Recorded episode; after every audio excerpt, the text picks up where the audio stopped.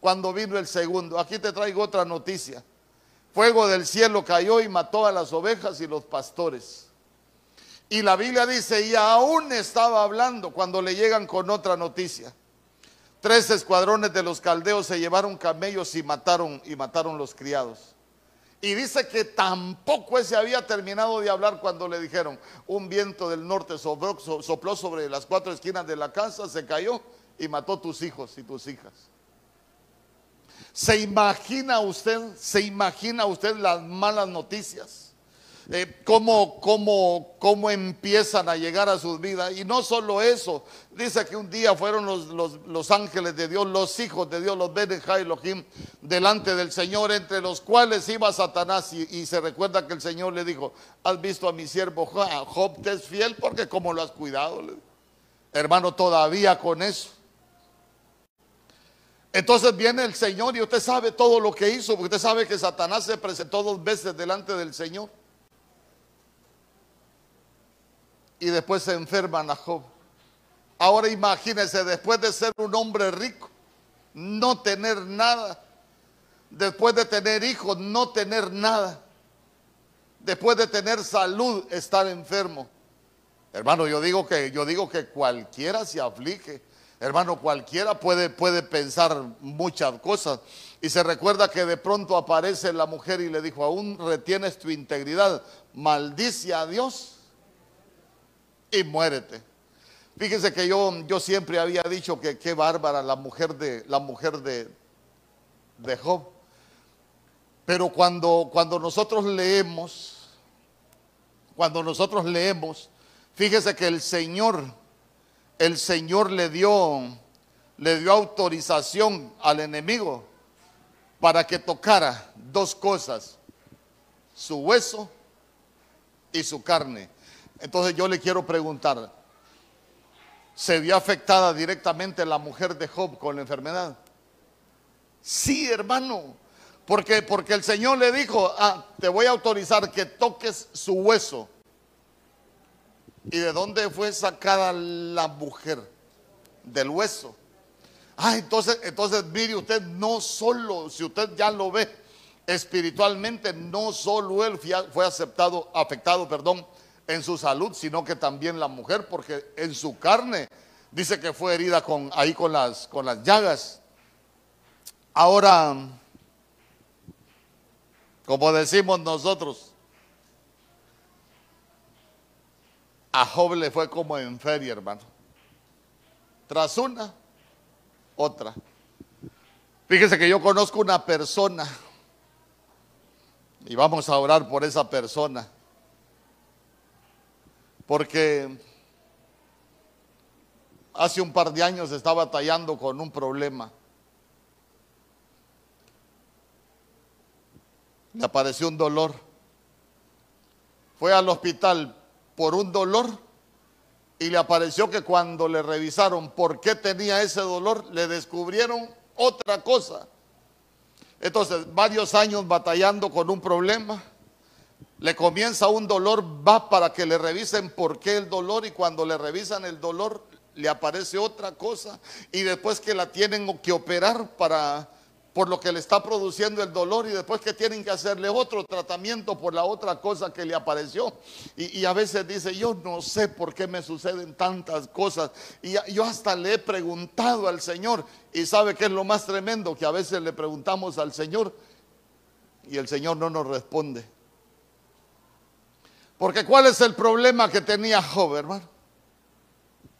El Señor no le respondía.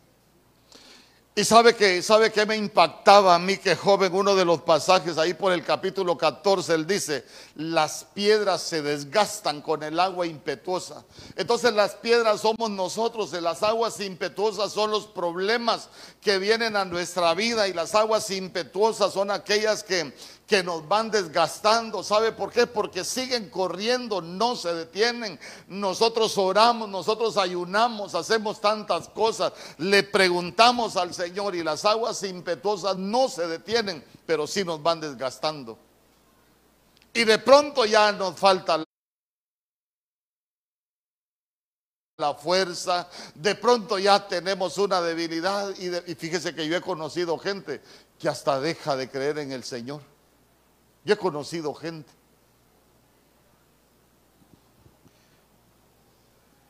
Y parece que las situaciones malas nunca van a acabar. Pero el Señor dice que no para siempre se trilla el trigo. ¿Cuántos dicen amén? Y no solo eso, eh, eh, no solo eso.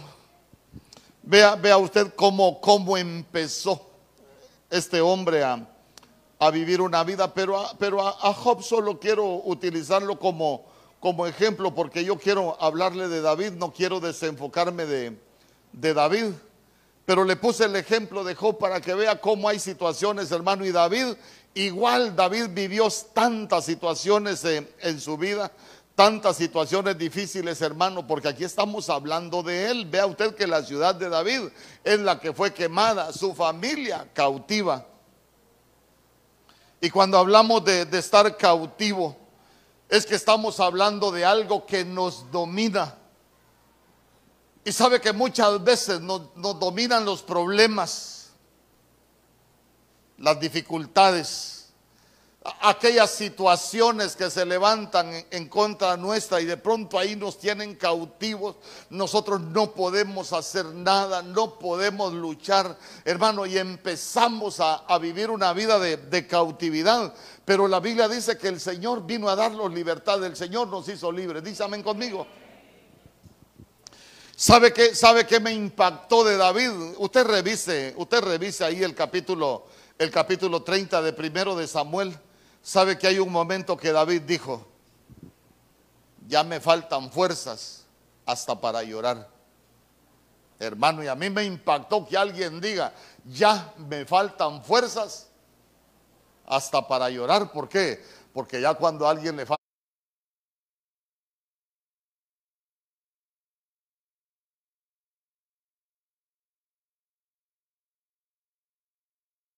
faltan fuerzas hasta para llorar. Si usted sabe que cuando alguien tiene problemas, ¿cuál es la primera reacción del alma? Llorar. Ahí uno entra en aquel momento donde uno llora, pero, pero que ya le falten fuerzas hasta para llorar. Imagínese usted, tendrá fuerzas para seguir peleando, tendrá fuerzas para, para luchar. Ya no tiene. Ya no tiene. Pero miren lo que dice Primera de Samuel capítulo 30, verso 6. Léala aquí conmigo. Y David se alegró mucho.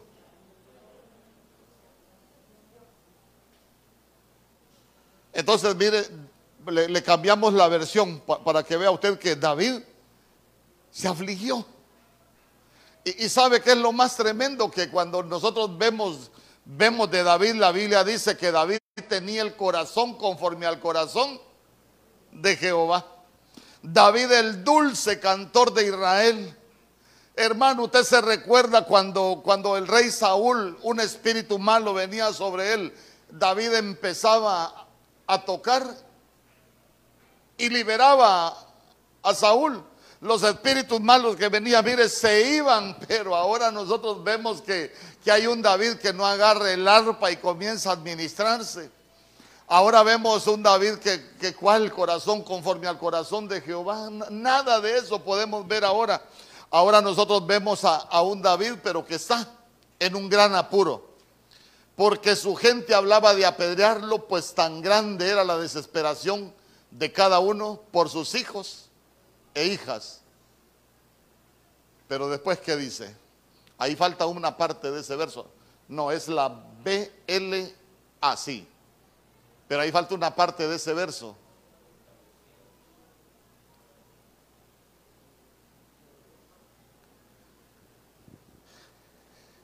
Pero al final dice, pero David, ¿qué dice su Biblia? Pero David se fortaleció en Jehová. Pero en el original la Biblia dice, yo siempre le digo en el original, ¿por qué? Porque nosotros leemos lo que el escritor quiere poner, pero sabe usted que cada palabra de, la Biblia en español tiene, tiene un origen en el hebreo y nosotros por lo menos cuando enseñamos vamos a ver qué, qué en realidad es el mensaje de la Biblia, porque muchas veces el mensaje de, de, la letra no es el mensaje que Dios tiene para nosotros. Pero en el final de ese verso dice, pero David recuperó su confianza en Yahvé, su Dios. Día conmigo, David recuperó su confianza en su Dios.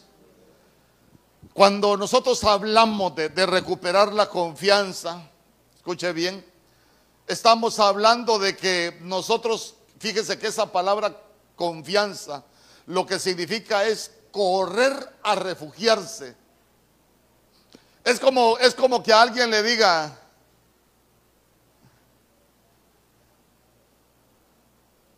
usted tiene un problema grave de salud. Y, y, lo primero que hace, que hace uno, lo primero cuando le dicen, usted tiene un problema de salud lo primero que hace es llorar. Pero hoy, yo quiero que, que no nos tiremos a llorar, sino que mejor corramos a refugiarnos en el Señor. Señor, ahí me dieron un dictamen, Señor. Yo no me voy a quedar tirado llorando. Yo voy a correr a refugiarme en ti. ¿Cuántos dicen amén? Hermano, eso es recuperar la confianza. Yo de eso le quiero hablar, recuperando la confianza en nuestro Dios. Porque este es un tiempo, mire, los tiempos son malos, son tiempos de malas noticias. Usted se va a dar cuenta que ahora que el virus, que las mutaciones del virus, que otra cepa de coronavirus, y usted se va a dar cuenta que están anunciando que están apareciendo otras enfermedades que no hay medicina. Hermano, y ahora ya con la vacuna ya están diciendo que en Estados Unidos la gente no se está muriendo del coronavirus, ahora la gente se está muriendo de qué? Por la vacuna. Entonces uno dice, bueno, nos mata el coronavirus o nos va a matar la vacuna. Pero nosotros necesitamos recuperar la confianza en el Señor. ¿Sabe por qué? Porque el que sabe, el que tiene control de lo que va a pasar con nosotros es el Señor. Nosotros no dependemos de lo que se está levantando, nosotros dependemos del Señor. Por eso es que este es el tiempo, ¿sabe qué? De que, de que viene el virus, de que, de que la vacuna, dígale, no, yo me voy a correr a refugiarme en mi Dios, voy a recuperar la confianza en mi Dios. ¿Cuántos dicen amén? Dele una ofrenda de palmas al rey. Apresurar a refugiarse, mire usted, eso es tener confianza. ¿Sabe que esa palabra confiar dice que es esperanza firme en Dios? Porque nosotros muchas veces decimos que tenemos un Dios sanador, pero cuando nos dan un diagnóstico nos derrumbamos y se nos olvida que hemos hablado de un Dios que es sanador. ¿Sabe que esperanza firme en Dios es que nosotros confiamos en el Señor sin vacilar, sin dudar?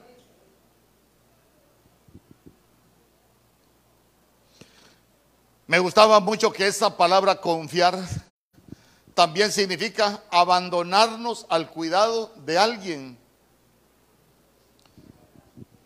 Es como decirle, Señor, pero si yo estoy en tus manos. ¿Cuántas veces hemos dicho nosotros que estamos en las manos del Señor? ¿Cuántas veces no habremos dicho que la, gloria del Señor nos cubre? ¿Cuántas veces habremos dicho que, su mano poderosa está sobre nosotros? Pero a veces nos olvidamos. Y nosotros estamos en las mejores manos. ¿Cuántos dicen amén? nosotros estamos en las mejores manos. Yo por eso, yo por eso vengo a hablarle, recuperemos la confianza en nuestro Dios. Hermanos, si no recuperamos la confianza en nuestro Dios, las situaciones, los tiempos que estamos viviendo nos van a hundir en la tristeza, nos van a hundir en la depresión. ¿Sabe qué? Nos van a hundir, nos va a hacer pedazo lo que, lo que se está viviendo en el mundo. ¿Cuánta gente no hay con problemas de nervios? ¿Cuánta gente no ha, no ha sufrido derrames cerebrales en este tiempo? Hay gente que del miedo hasta se le están reventando las venas en el cerebro. Y uno dice, pero ¿por qué? ¿En quién estamos confiando? Pregúntele al que tiene al lado, ¿en quién estás confiando? Porque hoy vinimos a recuperar la confianza en nuestro Dios. Dale una ofrenda de palmas al Rey.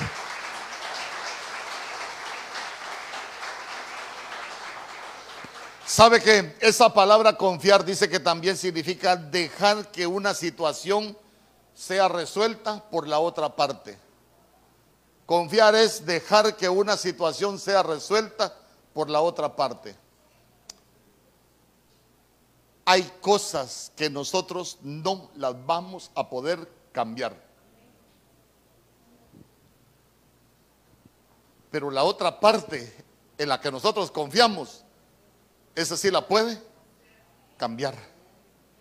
Hay cosas que nosotros no las vamos a poder hacer. Pero la otra parte en la cual nosotros confiamos, ese sí la puede hacer.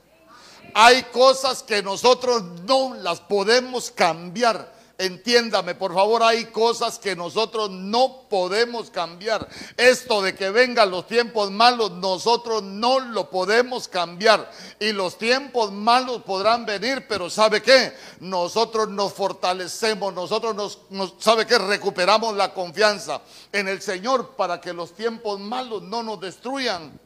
Porque aunque vengan los tiempos malos, nosotros podamos permanecer firmes. Hermano, es que si no, miren, si nosotros no aprendemos a recuperar la confianza en el Señor, los tiempos que estamos viviendo nos van a sumergir, así como tienen sumergida a la mayoría del pueblo en este momento.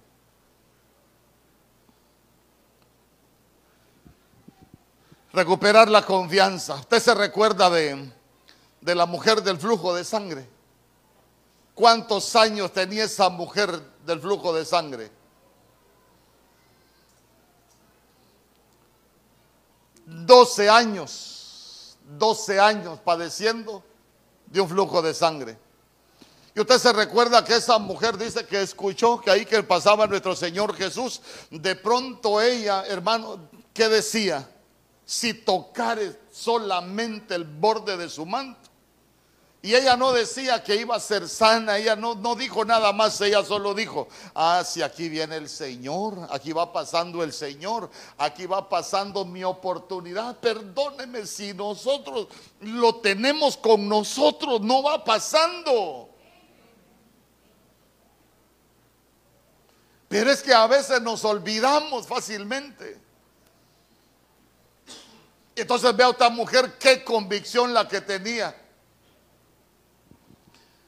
Y mire el verso 22, Mateo capítulo 9, verso 22. Se lo voy a leer en la Biblia Kadosh. Mire lo que dice. Yahshua volviéndose la vio y le dijo, ten ánimo hija, tu confianza te ha sanado. Y quedó sana al instante. Sabe que, sabe que ahí dice, tengo, de tu fe te ha sanado, pero ya se dio cuenta que la fe tiene que ir a otro nivel de aprender a confiar en el Señor.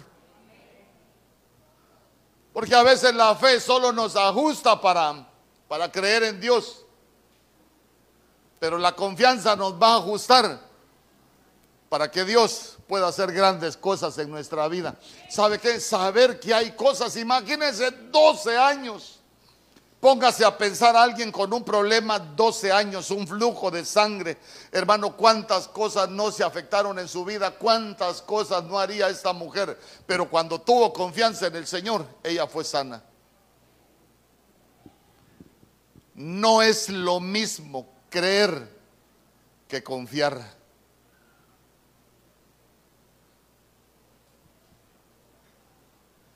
Yo le pregunto, ¿hay un montón de, gente del mundo que cree en Dios? Sí, pero ¿confían en Dios? No confían en Dios.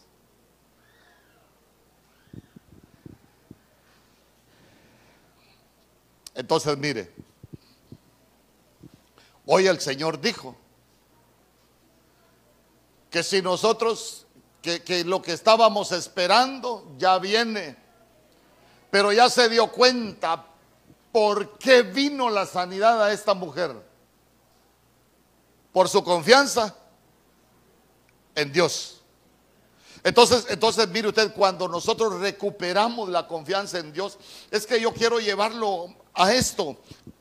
12 años anduvo esa mujer con el flujo de sangre, hermano, pero cuando tuvo confianza, si tan solo toco el borde de su manto, si tan solo toco el borde de su manto. Estudiaba algo y, yo me preguntaba, ¿por qué esta mujer dijo si tan solo toco el borde de su manto? Yo, yo, yo había enseñado, por ejemplo, que, que para tocar el borde de su manto hay que postrarse, hay que humillarse delante de la presencia del Señor, pero esta mujer ni delante de la presencia del Señor se postró. ¿Por dónde se acercó esta mujer al Señor? Por detrás. Pero sabe que pero sabe que el borde del manto tenía unos flecos, tenía unos flecos. Y en esos flecos lo que le amarraban era un cordón púrpura. Un cordón púrpura. ¿Y qué representa el cordón púrpura? Le pregunto, ¿qué, representa el, el cordón púrpura? la sangre del Señor. Por eso es que Rab la ramera, la marca que puso en su casa fue un cordón púrpura, escarlata. Por eso su casa fue preservada. Entonces vea usted que cuando nosotros confiamos en el sacrificio de Cristo Jesús, en esa sangre derramada, hermano, ese sacrificio no fue en vano. Esa sangre derramada no fue en vano. ¿Sabe qué? Ese fue el precio de nuestra libertad, hermano. Y el Señor vino a darnos libertad a todos los que hemos estado cautivos. Pero nosotros necesitamos recuperar la confianza y saber que el sacrificio del Señor puede hacer grandes cosas en nuestra vida. Pero a veces se nos olvida. ¿A cuántos se les ha olvidado? Fíjese que cuando yo prediqué recuperando la memoria, me escribió alguien y me dijo, definitivamente yo me había olvidado cuántas cosas Dios ha hecho en mi vida. Pero ese día pude hacer memoria. Proverbios capítulo 29, verso 25.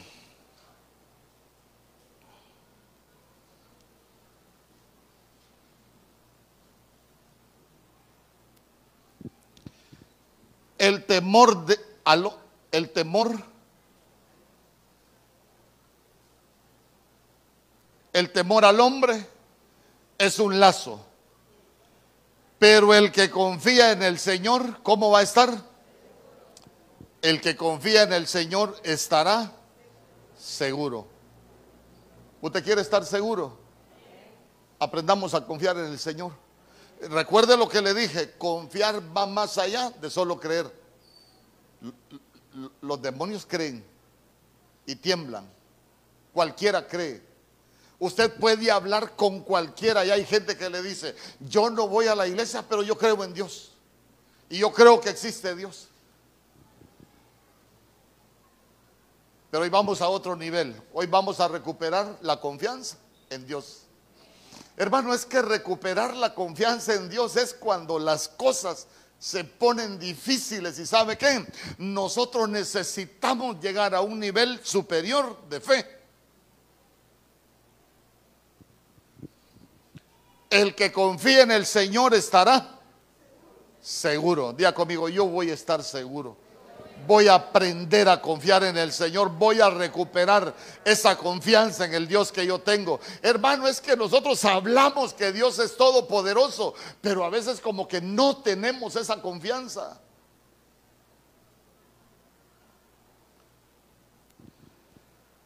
Ay, hermano, porque el temor al hombre, el lazo. Fíjese que a veces, a veces hay cosas que a nosotros nos cuestan y, no, no le digo a usted le cuestan, no, a nosotros nos cuestan. A todos nos cuestan. A usted también, pastor, sí, yo soy el primero. Yo creo, a mí es el primero que, que me hable el Señor. Pero, pero yo quiero llevar lo que hay cosas que nos van a provocar temor, porque la Biblia dice, el temor al hombre es, es un lazo.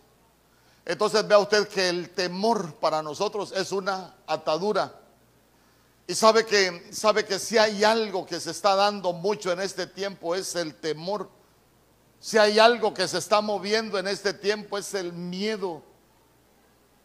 Yo le quiero preguntar, pero así con, el corazón abierto, como que fuera una, una cirugía, ¿cuántos han sentido miedo en este tiempo? Así de verdad.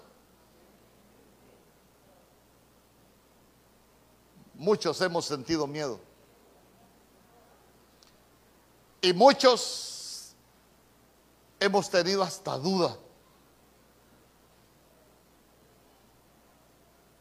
¿Y sabe qué? Ahora le voy a preguntar, ¿cuántos se han desvelado alguna vez pensando si les llega el coronavirus y qué va a pasar en sus vidas y que usted en el fondo siente algo raro?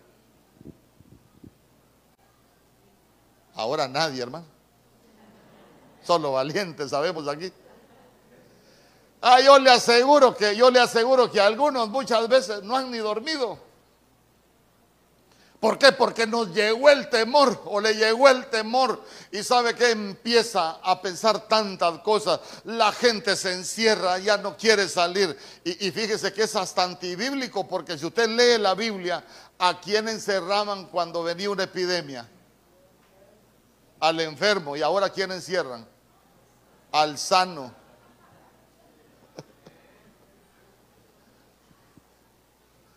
Ahora, ahora los contaminados pueden andar, pero los sanos tienen que estar encerrados.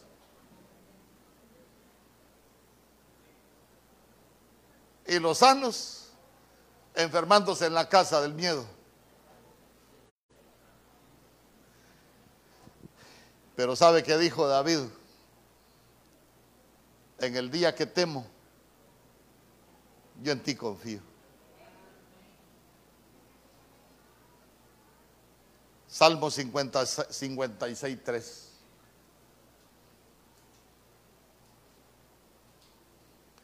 En el día que temo, yo en ti confío. Mire, si yo pudiese agarrar así como, así como, como una piedra de onis, que es maleable, que se le puede escribir si hay una palabra que yo le quisiera escribir en su corazón es esta mañana, ya aparte de recuperar la confianza, es el día que yo temo, en ti confío.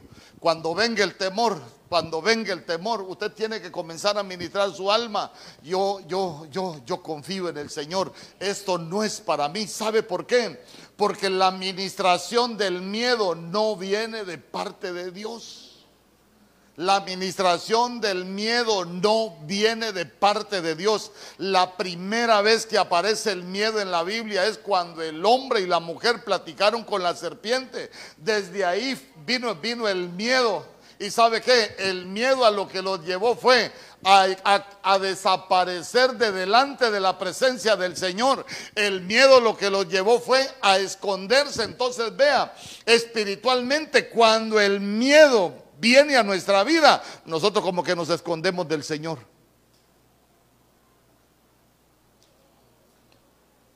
Pero cuando venga el miedo, ¿sabe que No se esconda.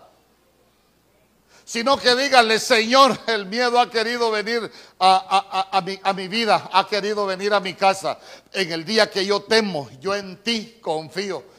¿Sabe que No se debilite, fortalezcase en Jehová, recupere la confianza en el Dios que tenemos. Tenemos un Dios grande, tenemos un Dios fuerte, tenemos un Dios que es todopoderoso, tenemos un Dios que sana, tenemos un Dios que restaura, tenemos un Dios que bendice. Y el Señor hoy dijo, lo que has estado esperando viene en camino lo que estamos esperando ya viene, ya lo vamos a recibir. Dígale, yo te doy gracias, Señor. Te he estado pidiendo tantas cosas. Hoy escuché tu voz y yo sé que esa palabra no va a regresar vacía. Esa palabra va a cumplir el propósito por el cual tú le enviaste a esta casa. ¿Cuánto da gloria a Dios? ¿Cuánto da gloria a Dios? En el día que temo, yo en ti confío.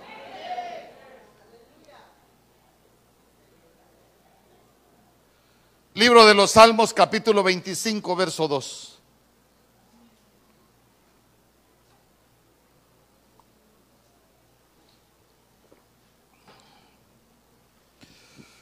Dios mío, En ti confío. Usted dígale, Dios mío, en ti confío. No sea yo avergonzado. No triunfen sobre mí mis enemigos. Verso 3. Ciertamente ninguno de los que confían en ti será avergonzados serán avergonzados los que se rebelan sin causa, pero nosotros no venimos a rebelarnos, nosotros venimos a recuperar la confianza en el Señor. Nosotros hoy hemos venido a fortalecernos en el Señor. ¿Sabe qué? A ser prudentes, pero sin miedo. Hermanos, a, a enfrentar la realidad sin miedo. ¿Sabe qué? Porque nosotros confiamos en el Señor, sabemos que Él va con nosotros. Hoy que, hoy, ¿con qué canto comenzó Stephanie hoy, por ejemplo? ¿Alguien se recuerda? Alguien está aquí y yo sé que es Cristo. Alguien está aquí y yo sé. Ay, hermano, pero cuando vienen las situaciones difíciles, se nos olvida que alguien que está aquí es Cristo. Ay, yo siento en mi ser un Cristo de poder. Ay, no sentimos nada. Yo siento en mi ser que ángeles del cielo acampan a mi lado, pero algunos dicen, y me ayudan a correr porque no a vencer, no. Hermano, y corremos de un lado para otro, pero no corremos al Señor. Y confianza es correr a refugiarnos. Señor, aquí contigo voy a estar seguro. Señor, aquí contigo hay libertad, aquí contigo hay sanidad, pero hay que correr. ¿Sabe que la Biblia dice que mejor es confiar en Jehová que confiar en el hombre? Que mejor es confiar en el Señor que confiar en príncipes. ¿Sabe que David decía, los enemigos me han rodeado, pero Dios me ayudó? Me empujaban con violencia para que cayera, pero Dios me ayudó. Y después él dijo, no moriré, sino que viviré. Y contaré las grandezas de Jehová. ¿Sabe qué? Si nosotros estamos sobre esta tierra, somos un remanente. Diga conmigo, yo soy un remanente. Y si usted está en esta tierra es porque Dios todavía tiene un propósito con usted. ¿Sabe qué? Pase lo que pase, vamos a ver su gloria. Aunque los enemigos nos rodeen, hermano, nosotros debemos de recuperar la confianza en que Dios nos va a ayudar. ¿Sabe por qué? Porque si estamos aquí es porque tenemos un propósito para cumplir. Es porque nuestro plan todavía sigue. El plan que tiene Dios para tu vida no se ha acabado. No vas a morir vas a vivir para contar las grandezas del Señor. Por eso, por eso es que David dijo, mi fortaleza y mi canción es el Señor, es el Dios de mi salvación.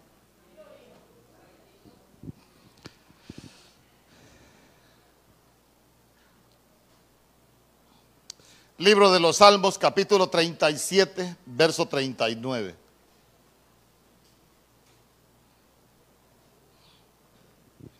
Yo pensé que como unos 15 minutos tenía que estar predicando, ya casi 40 minutos.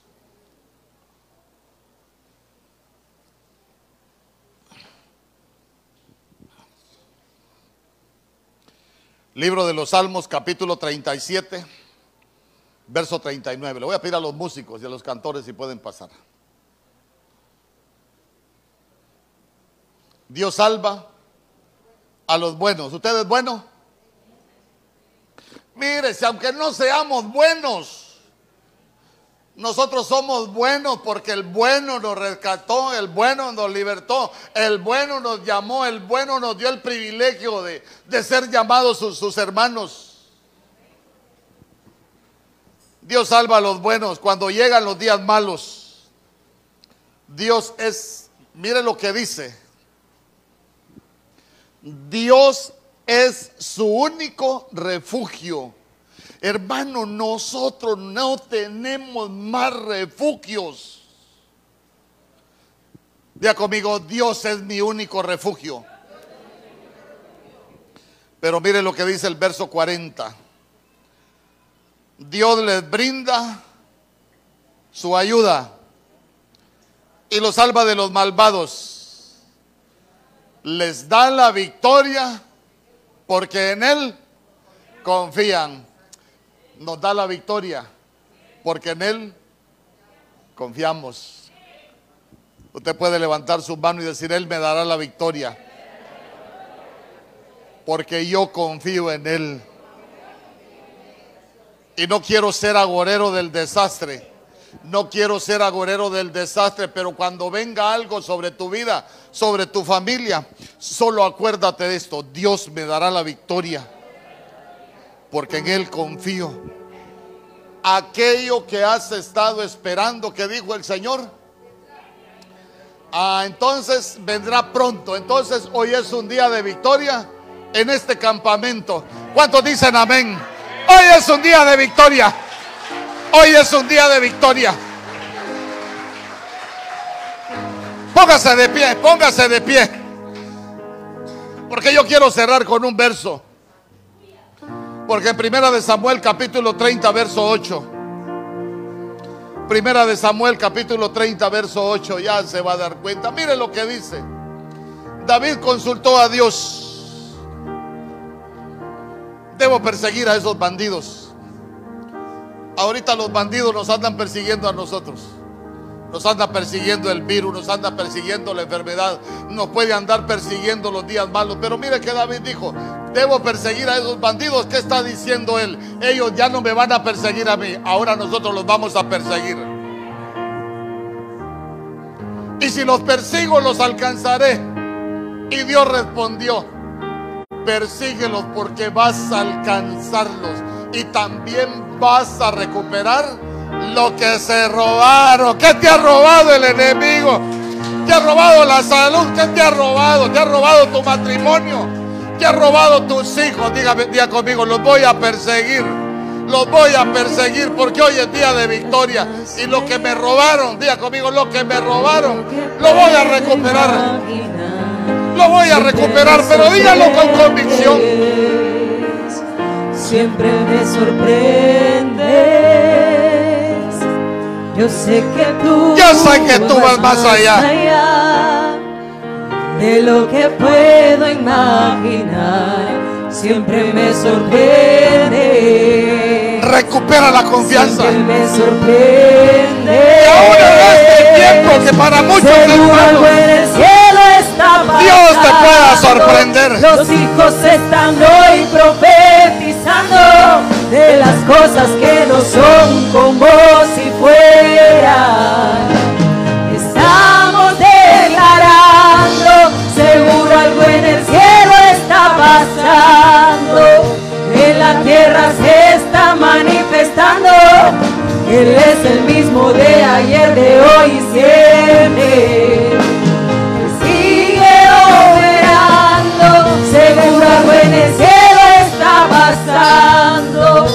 hijos están hoy profetizando de las cosas que no son como si fueran. Estamos declarando, seguro algo en el cielo está pasando. Dígalo con convicción. En el cielo algo está pasando. manifestando. Eres el mismo de ayer, de hoy y siempre.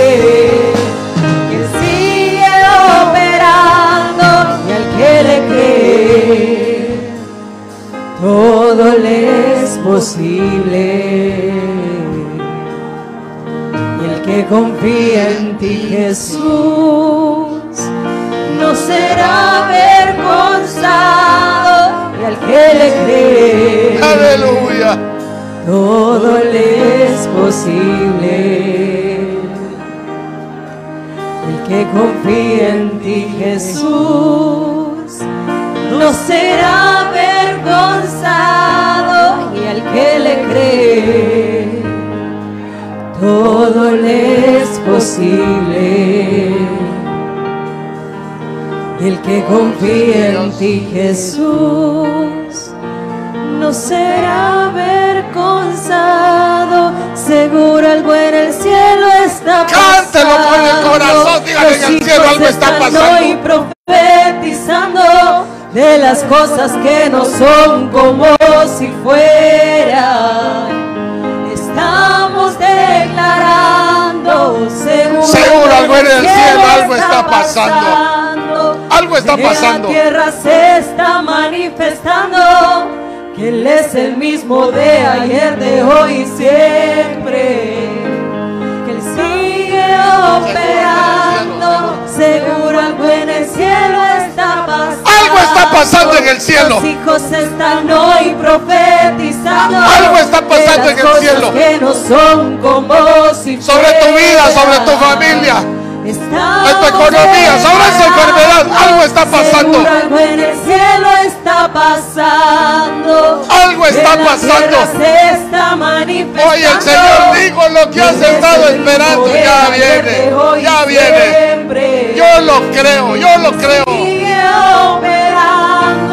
Seguro algo en el cielo está pasando. Algo está Los pasando. están hoy profetizando de las cosas que no son como si fueran.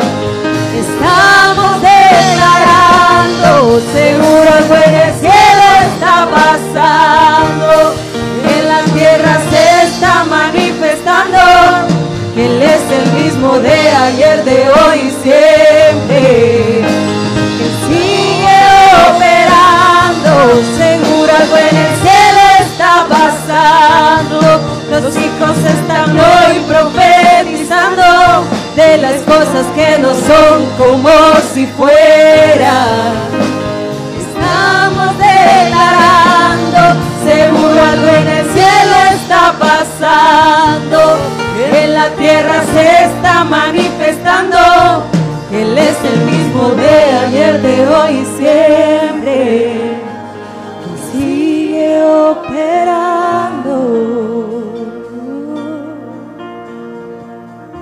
Te damos gracias por tu palabra. Te damos gracias por este tiempo. Gracias, oh Rey bendito. Hoy venimos, hemos venido a recuperar la confianza en ti. Sabemos que son tiempos difíciles, que hay enemigos que se han levantado, que hay virus que se han levantado, que hay enfermedades que se han levantado. Pero con nosotros estás tú que eres el Dios Todopoderoso. El Dios que sana, el Dios que restaura, el Dios que bendice, el Dios que liberta. El Dios que hace cosas nuevas. El Dios que hace maravillas, el Dios que hace portentos. El Dios que abre caminos en el desierto, que abre ríos en el sequedal. El Dios de imposibles que si nosotros confiamos en ti, vamos a ver tu gloria. Y en este tiempo vamos a ver tu gloria. Porque nosotros hoy hemos recuperado la confianza en ti. Padre, que esta palabra no caiga, no caiga a tierra, mi Dios. Que pueda ser plantada en el corazón de cada uno de tus hijos. Que pueda germinar, que pueda dar fruto. Y que al final del tiempo podamos decir, conozco un Dios que hace maravillas. He conocido un Dios que hace cosas nuevas. Hoy he conocido un Dios que sana. Hoy he conocido un Dios que ha hecho cosas imposibles. En el nombre poderoso de Jesús, y te damos gracias con todo nuestro corazón. Aún aquello que parecía muerto.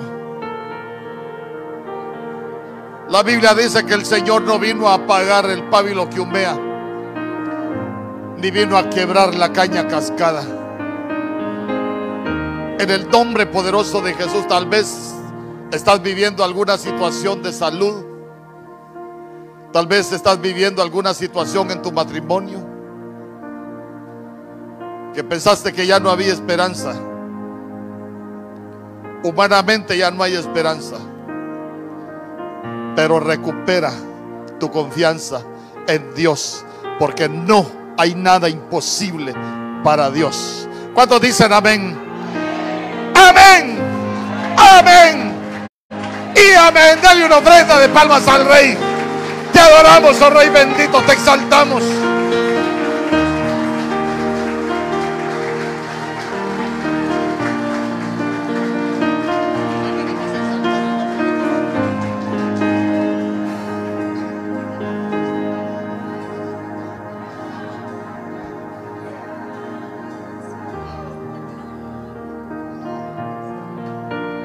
Gloria al Señor.